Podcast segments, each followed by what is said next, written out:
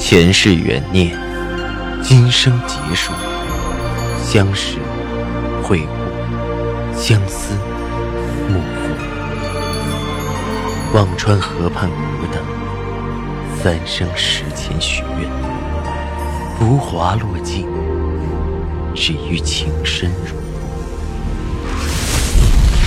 欢迎收听由喜马拉雅出品的《情似故人来》，作者。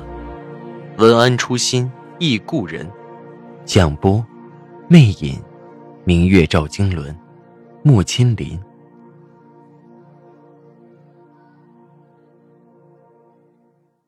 第五十七集，你终于回来了。不回来怎么糊弄你？他的声音微微嘶哑，没怎么看我。把外套解下后，进去洗脸。我追到卫生间，却看着他的身影，哽咽的说不出话。终于还是忍不住，从背后紧紧抱住了他，声音微微颤抖着：“一静，你怎么不开机？吓死我了！”他的身子一僵，转身看着哭得泣不成声的我，面色柔软了下来。昨晚走的急，手机没电了。抬手扶住了我的肩膀。你的手机打不通的时候，怎么不想想现在啊？被他一说，我有些懊悔。以前看到他的电话没有接，竟然从来都没有想过他在电话那端会是什么心情。我偷偷看一眼外面的挂钟，早晨七点半。我昨晚查的时候没有注意南京飞北京早晨有多少趟航班，但这一定是最早的。难道他四点就上了飞机？想想自己昨晚那句：“那你回来当面向我说说，怎么个白费？”真的很后悔。飞机上有早餐吗？我去帮你热热。我内疚的问着。飞机。他擦完脸，回看着我，有些好笑。我开车回来的。我倒吸了一口凉气，抬手掩上了嘴，却不由狠狠咬着自己。一千多公里开车回来，他不要命了。我的心扯得生疼，半晌咬唇说着：“你这又是何必？昨晚我说的也是气话。”他洗漱好。站到我身边，深看着我，声音有些疼痛。你的气话，让我扔下刚开始的应酬就走，连夜开了一千一百公里，十个半小时。我的心又是砰的一跳，看着他憔悴的神形，我心疼的流泪。为什么自己冲动的要他回来给我解释？那个解释比他还重要吗？我的眼泪流了下来。赵雨静看着我的眸子里全是心疼。青阳，我从没这么疯过。别的人和事，我向你解释过，还需要时间，原因我只能以后告诉你。如果信，你就等着我；如果不信，就……他止住了话，我含泪盯着他，不知道他会说什么。他看了我许久，声音微颤。如果不信，我也不放你。我全身像被电流击中一样，酥酥麻麻。看着他一夜未眠，胡茬泛青，我百转纠结，还是伸手拽着他胸前的衣服，说不出话。他僵了一下，紧紧把我搂在怀里，用力揉着，仿佛要把我化在他的身体里。眼前这个男人给我的情感太强烈。我所有的理智和纠结，在见到他的一刹那就化为了乌有。曾经顾军让我不相信爱情，可遇到赵以静，似乎我才真正懂了爱情。求不得，放不下。那一刻，我告诉自己赌一次：如果这样的感情都不是真心，我这一生就真的再也不会相信爱情。那天我破天荒地向老邓请了假，守在他身边，看他睡得酣眠，我忍不住用手指轻轻画着他脸的轮廓，却不敢触碰到他。那一刻，自己真的吃了。他一直睡到下午才醒来，我早把饭菜做好等着他。他看着我，笑得深深。你真的最适合不上班。美的你，心里想着，抿唇微微笑，看他大快朵颐，我忍不住问着：“怎么不搭早班机回来呢？可以不这么累？”最早的到了，也十点半、十一点了，开吧。他淡淡说着，似乎连夜回来并不是件大事。我心里满意着激动，和他随口聊着，忽然想到肖冰，不由问道：“你和肖冰熟吗？他老婆怎么样？”他睨了我一眼：“你问这做什么？”“啊，我有个朋友，上次和他打球认识的，对他很感兴趣，问我来着。”我也答不上，所以问问。我找着借口。你的朋友，女的吧？赵以静哼了一声。那还是别费心了，肖斌的爱人很好。又补了句。都结婚了还办什么？我尴尬的掩饰着。啊，可能肖斌太对他的胃口了。啊，对了。肖斌的爱人怎么个好法？看着不错，大家闺秀。至于怎么好，赵以静看着我也有些尴尬。我不知道。我噗的笑了一声，随着心里一紧。樊陵的路真的是风雨如晦，前路无望。接下来的几天，日子过得惬意，上班下班，赶上他回来的早。还可以一起绕着后海去溜达溜达。我从不知秋天的后海也那么美，天高云淡，秋水明净，配上夜色下的酒吧和歌声，比起秦淮河的古雅也不差分毫。有次同他转到荷花市场那边，很多游人在参观那一溜特色的酒吧，一对年轻的情侣让我帮他们拍照。拍过之后，我忽然也心血来潮，打开手机的拍照功能，拽住身边的一个女孩子，让她帮我和赵以静也拍一张合影。赵以静愣了一下，似乎这是件很意外的表情。以静，我想拍一张和你的合影。我看着他认真说道：“下次想他的时候，也可以看着这个照片。”省得老去网站搜他的工作照，傻乎乎的。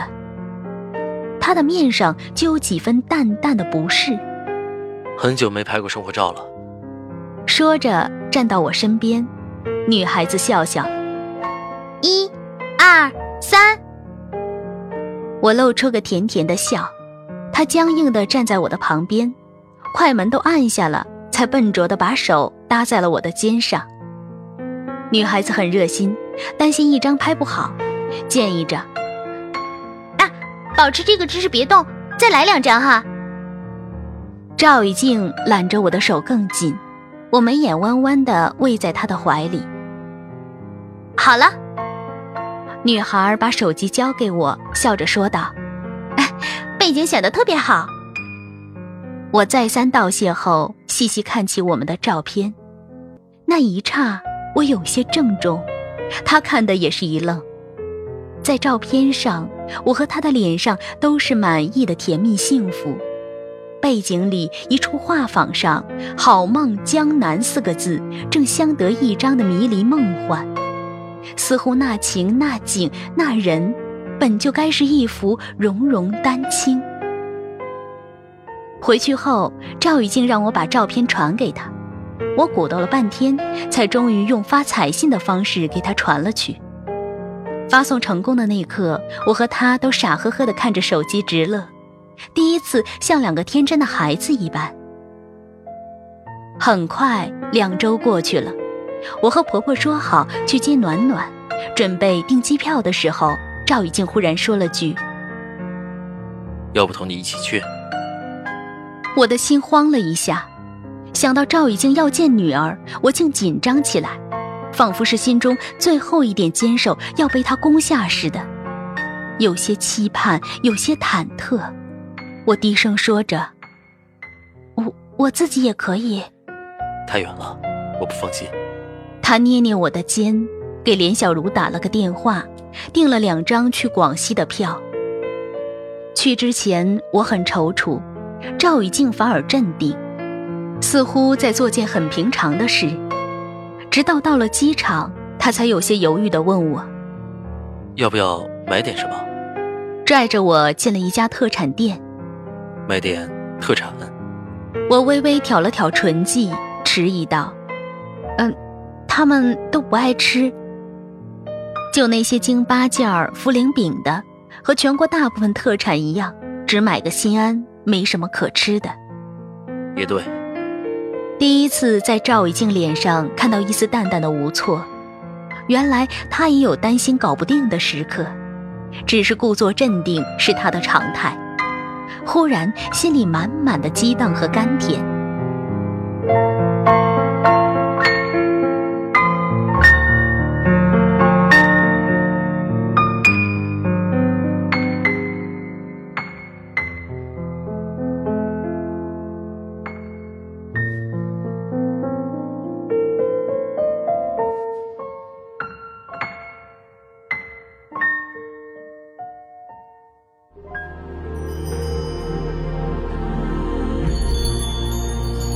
正在收听的是喜马拉雅出品的长篇穿越小说《情似故人来》。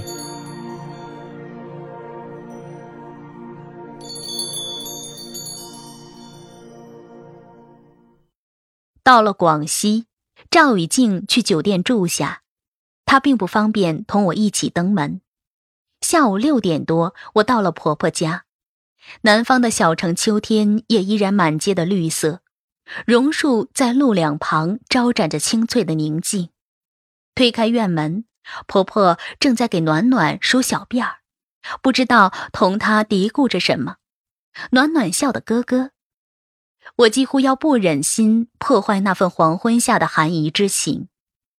暖暖抬起头看到我，刚才还亲近的奶奶也不要了，扔下婆婆，冲着我扑了过来。妈妈。